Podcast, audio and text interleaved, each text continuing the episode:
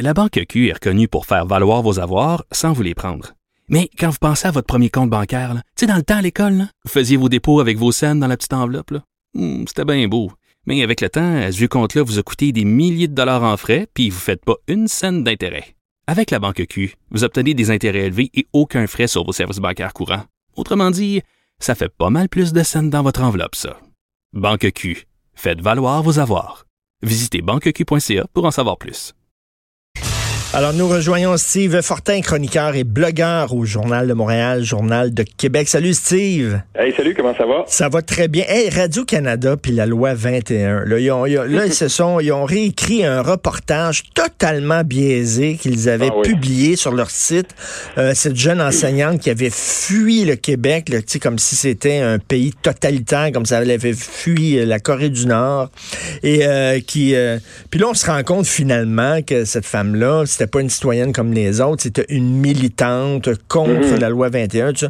Et là, il y a une productrice aussi de la CBC qui a dit que c'est épouvantable ce qui se passe au Québec, puis que ça devrait être dénoncé par Justin Trudeau et que c'est de la discrimination et du racisme systémique qui est maintenant passé dans la loi. Tu penses quoi de tout ça?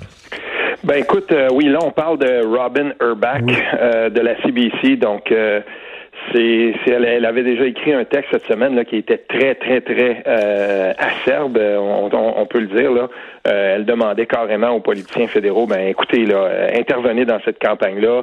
Euh, mais tu sais, ça, j'ai lu ça aussi de Martin Patriquin cette semaine, euh, dans, dans- lui, je pense qu'il publie dans le Ah oui, dans le. Martin Patriquin qui disait, ben oui, mais il n'y a pas un politicien qui va toucher à ça. On se souvient les méchants Québécois ce qu'ils ont fait subir à Thomas Mulcair quand on a parlé euh, la, la dernière fois. Donc, encore une fois, c'était l'intervention d'une militante, on se souvient. Euh, parce qu'il faut rappeler ça, Richard, c'est super important. Souvenez-vous quand on a parlé du NICAB en 2015, c'était quoi?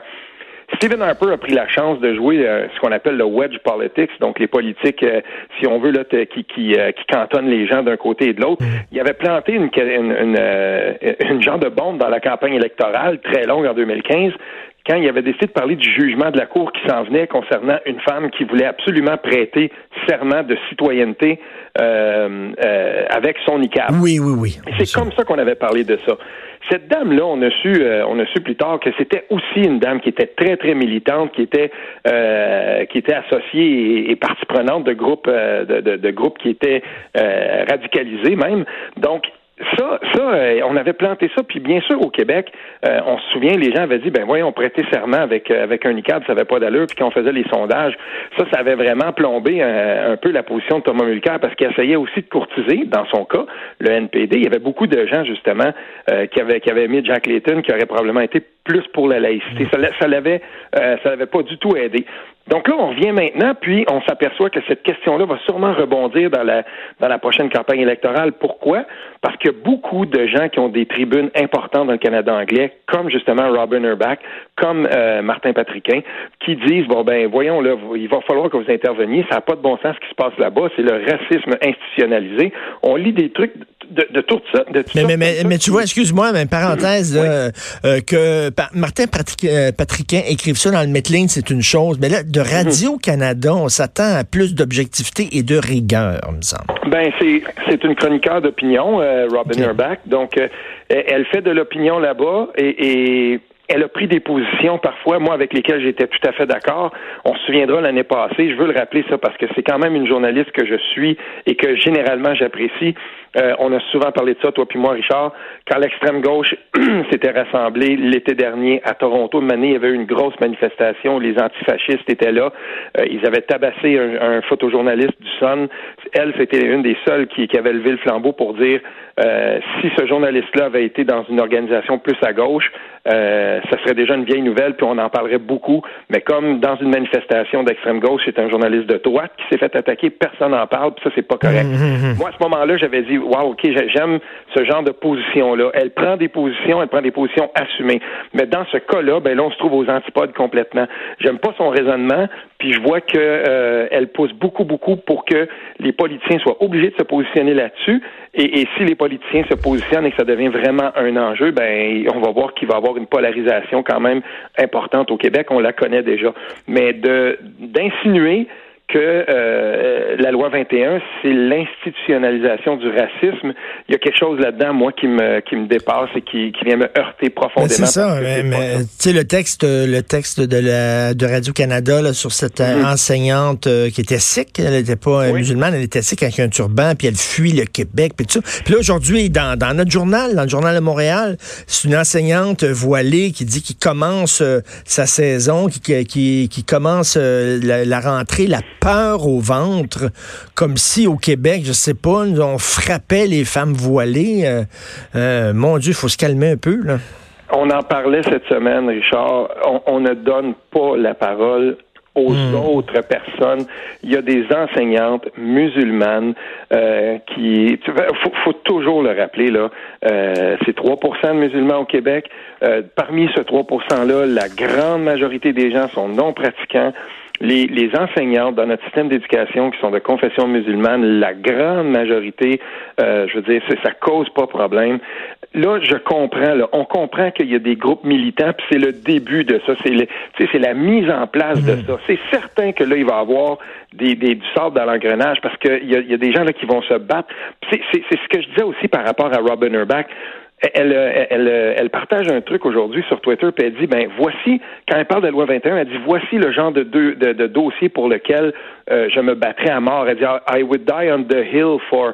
Donc, le, le, le, genre de dossier pour lequel on se bat avec ses dernières... contre lequel on se bat avec ses dernières énergies, puis elle parle de la loi 21. Mais ça, on le savait on le savait que quand euh, le projet de loi 21, quand on serait dans la phase de la mise en place, ben on savait que ça, ça arriverait. Ben oui. Attendons, attendons, il faut laisser le temps passer, puis euh, on, on, va, on va faire un état des lieux euh, à la prochaine rentrée, puis on verra commencer. Tu as tout à fait raison. Écoute, c'est drôle. On avait Christian Dufour, euh, le politologue, cette semaine, mm. puis il nous disait exactement la même chose. Attendons, attendons.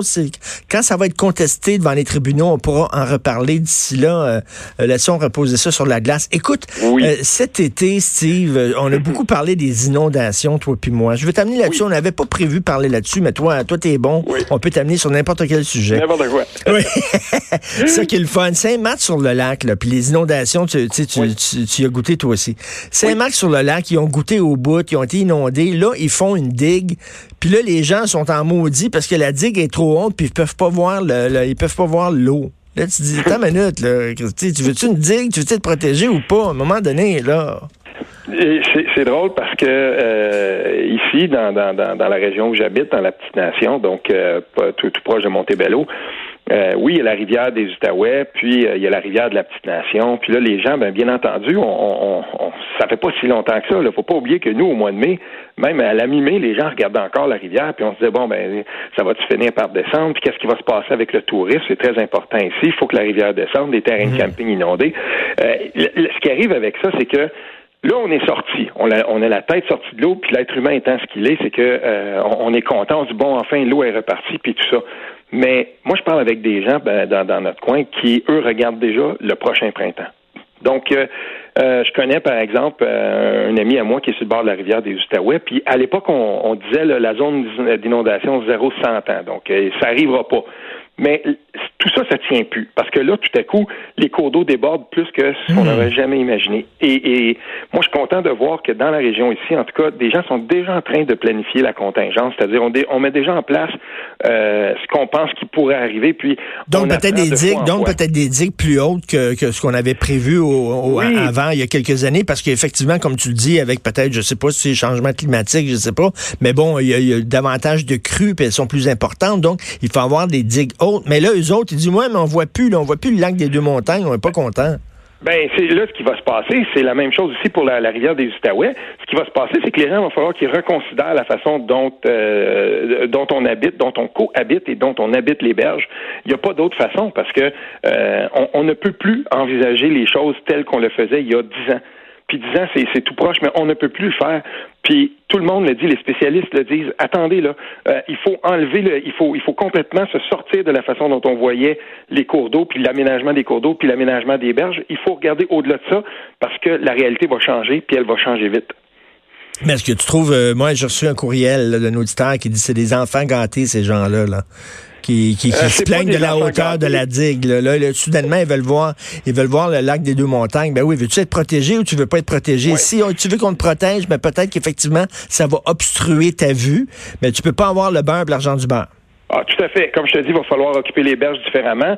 Et, et, les promoteurs, ceux à qui on donne, ceux à qui des fois les, les, les municipalités qui ont très, très soif de taxation, euh, ah, le, sur le bord de l'eau, tout à coup, tu sais, c'était très, très attrayant. Moi, je peux te dire une chose, euh, je connais des développeurs immobiliers, euh, des gens qui, qui sont dans ce domaine-là, et, et, qui tout à coup disent, ouais, ben, sais-tu, euh, si avant un bord de l'eau, là, c'était quelque chose qui était très, très recherché, ou un agent d'immeuble, euh, maintenant, ils disent, on s'en fait poser des questions par rapport à une propriété qui est sur le bord de l'eau beaucoup plus qu'avant. C'est normal. Là, maintenant, les gens, ils comprennent. Euh, je veux dire, t'as beau, même le, le, le, le climato-sceptique, il n'y a pas le choix à un moment donné. Quand, as les, quand, quand tous les, euh, toutes les années, es, ou à toutes les deux ans, maintenant, tu as, de l'eau jusqu'au jarret dans le cave chez vous. Euh, si tu comprends pas, tu comprendras jamais. Écoute, je veux parler de région avec toi parce que toi, tu es un gars qui aime les régions. Tu écris souvent sur les régions. Tu te promènes au Québec, puis tu nous parles souvent de des, des, initiatives locales pour que mm-hmm. ça fonctionne, que ça marche. Bon, là, on se pose des questions sur l'information en région. je, me je me suis fait bâcher l'autre jour, Steve. Je pense que tu aurais t'aurais pas été d'accord avec moi pantoute. Je parlais de l'information régionale, OK? Puis là, je disais, OK, on n'est plus comme dans le bon vieux temps où les gens qui habitaient en campagne, ils s'intéressaient rien qu'à ce qui se passait en campagne, puis dans, sur leur rang, puis tout ça. Aujourd'hui, les gens sont intéressés par l'actualité nationale, internationale, sont beaucoup plus ouverts. J'ai dit, tu as encore de la place pour un journal de région qui va faire un texte sur, je sais pas, là, le, le, le, propriétaire d'un concessionnaire de, de, de Ford qui est allé jouer au golf. Là, oh, tu n'es pas content, là. Là, t'es pas content. Que tu parles de ça, Richard, parce que Laisse-moi t'amener quelque part, OK? Euh, il, y a, il y a 18, il y a 18 mois de ça, il y a, non, il y a, ouais, il y a à peu près 18 mois de ça. Euh, je fais des chroniques régionales pour Radio-Canada, Ottawa-Gatineau, sur la petite nation. À un moment donné, je rencontre deux ex-employés de Transcontinental qui étaient des cadres ici et qui publiaient, ben, qui s'occupaient de publier le journal La Petite Nation. Ce journal-là étant devenu moribond et tout ça, je rencontre ces deux, ces, ces deux personnes-là, c'est un couple, c'est des, des gens d'affaires. Qui, euh, et, là, ils me disent, bon, ben, on, on voulait te rencontrer parce qu'on a un nouveau projet, tout ça, on se lance dans quelque chose, c'est un peu risqué. Ah oui, on va fonder un journal régional. J'étais allé à leur rencontre, Richard, mais je peux-tu te dire à quel point j'étais sceptique? Qui se lance là-dedans en ce moment, des gens? Je me ben suis dit, ils sont un peu fous. Puis ça, c'est la, c'est l'optique que j'ai pris quand j'avais présenté ça dans ma chronique cette fois-là. Bon, ben voilà, Yann Prou, Isabelle Miette, des, des, des gens d'affaires d'ici, ils vont lancer un journal, le journal Les Deux Vallées il va avoir un côté de, de ce journal-là qui va être euh, pour faire la promotion justement du développement économique régional et tout ça. Puis ils, vont un peu reprendre là où Transcontinental laissait parce que les effectifs étaient tellement rendus euh, faméliques. Ben c'était difficile d'avoir un vrai journal qui traitait des affaires et tout ça. Eux, ils ont investi dans les deux. Ils ont dit on va faire la promotion des, des entreprises d'ici puis tout ça, ça va devenir comme un outil pour ça, ce journal-là. Puis on va faire de l'information régionale. Ben depuis, j'ai commencé à contribuer à ce journal-là. Ça s'appelle le journal Les Deux Vallées. Je suis très content de le faire. Puis on a engagé des, des, chroniqueurs dans toutes sortes de domaines. Par exemple, le président de la commission scolaire ici euh, publie des textes sur l'éducation là-dedans. C'est très intéressant. Il y a un humoriste qui est là-dedans. Et fort de tout ça, puis de la petite renommée qui se sont fait euh, dans la dernière année, ils ont fondé à, à Tursault cette année un festival, un festival du rire. Michel Barrette, André-Philippe Gagnon, tous ces gens-là, Guy Nantel, tous ces gens-là qui se sont déplacés, puis ils ont, ils ont développé littéralement à partir d'un journal régional un pôle hyper intéressant. Puis c'est ça, c'est ça qu'il faut. Il faut qu'il y ait des gens qui y croient encore. Puis moi, mais, mais, il y a vraiment, il y a vraiment de l'information. Écoute, moi, moi je suis pas, j'ai pas grandi en campagne, ok? J'ai grandi à Verdun. j'ai grandi à Verdun dans le sud-ouest de Montréal. Mais il y avait le messager de Verdun. J'étais même, là, je le livrais le messager de Verdun. Bon, moi, je, lisais pas ça. Je lisais la presse puis le journal de Montréal. Puis, ben moi, ce qui se passait, c'est à Wellington. Veux dire, tu sais, comme... Mais ça se peut-tu que les gens aiment les deux? C'est ça qui est le fun maintenant.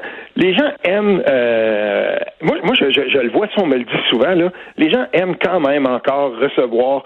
Euh, bon, ça, c'est une chose, par exemple, je vais le dire tout de suite, euh, le, dans le journal Les Deux Vallées, euh, les propriétaires ont pris un chemin qui était non conventionnel, celui de payer plus cher, mais de faire la distribution de ça dans les boîtes aux lettres des gens par Post Canada plutôt que dans le public sac. Oh, J'ai trouvé que c'était une, une, bonne décision d'affaires, mais les gens aiment encore recevoir un journal. C'est fou, mais les gens l'attendent, puis sont contents, puis ils vont le feuilleter, puis c'est des nouvelles c'est de l'information c'est de l'information l'information critique parce que le cliché qu'on a sur l'information régionale, c'est que bon, regarde, si, euh, si le concessionnaire de Ford achète une pub, on va faire un texte sur le concessionnaire de Ford. C'était ça un peu avant les journaux régionaux pendant longtemps. Là. Ben, en tout cas, c'est ce qui est le fun de, de, de, de, ce qu'on de ce qu'on fait nous, c'est qu'on n'a pas peur des euh, les, les, gens de ce journal-là n'ont pas peur des dossiers qui sont euh, qui sont un petit peu chauds. Euh, quand c'était le temps des inondations et tout ça, ben oui, c'est vrai qu'il y avait des positions qui étaient des fois peut-être moins populaires. je veux dire, il y a, ici il y a, un, il y a, un, dossier par exemple dans le village de Saint-André-Avelin, ça fait longtemps là, les, les, poids lourds qui passent en pleine nuit, tout ça, mais la rue, la façon qu'elle est faite, la, la, route qui traverse et tout ça, ben tu sais, ils vont parler des dossiers régionaux puis ils n'auront pas peur de prendre position puis d'offrir leur page aux gens de toutes qui ont des qui ont, qui ont des opinions divergentes et tout ça. Ça sert à ça aussi. Ça sert à discuter ce journal-là. Et un journal régional devrait le faire. Et il y a des belles initiatives partout au Québec qui, euh, qui, qui, sont là, qui naissent, et puis il faut les appuyer. Est-ce là, est-ce que tu es inquiet? Tu es inquiet pour l'avenir de l'information en région? Ben, je, suis inquiet. On, en discute en ce moment. L'important, c'est qu'on s'assure que euh, qu'il n'y ait pas de désert d'information. Et, et, en ce sens-là, euh, je suis sûr que tu le connais, le professeur Marc-François Bernier de l'Université d'Ottawa. Oui. Quelqu'un qui, qui réfléchit beaucoup. Puis c'est pas quelqu'un qui, qui, qui, est très impliqué politiquement, mais c'est vraiment quelqu'un qui euh, réfléchit sur l'avenir des médias. Ça fait deux fois qu'il présente des, des, des, euh, des projets pour Télé-Québec pour que ça devienne justement un, une espèce de rempart contre le désert d'information, là où au Québec, à un moment donné, il y aurait moins d'informations régionales, Télé-Québec, Radio-Québec, appelez-le comme on veut, ils pourraient euh, venir en renfort. On pourrait se servir justement de ce, ce, ce magnifique instrument-là pour en faire un véritable pôle de développement d'information régionale. Ça serait intéressant. Il faudrait y penser, en tout cas. Ça, c'est une idée que j'aime bien parce que faut pas laisser les collectivités sans euh, sans manière d'être capable de savoir ce qui se passe un peu chez eux. Puis ça, c'est faut pas montréaliser l'information, faut pas non plus qu'elle vienne juste de Québec. Il faudrait vraiment qu'on soit capable de continuer à avoir des gens qui sont dans les régions, qui sont partout et qui, qui sont sur le terrain, puis qui vont sonder les gens, puis qui rapportent ce qui se passe. Je, je, m'excuse pour mes propos un peu trop montréalo-centrés. c'est peut-être un peu méprisant vers l'information en région. Tu as tout à fait raison, Steve. Merci, Steve Fortin. Merci encore. Salut, chroniqueur, blogueur au Journal de Montréal, Journal de Québec.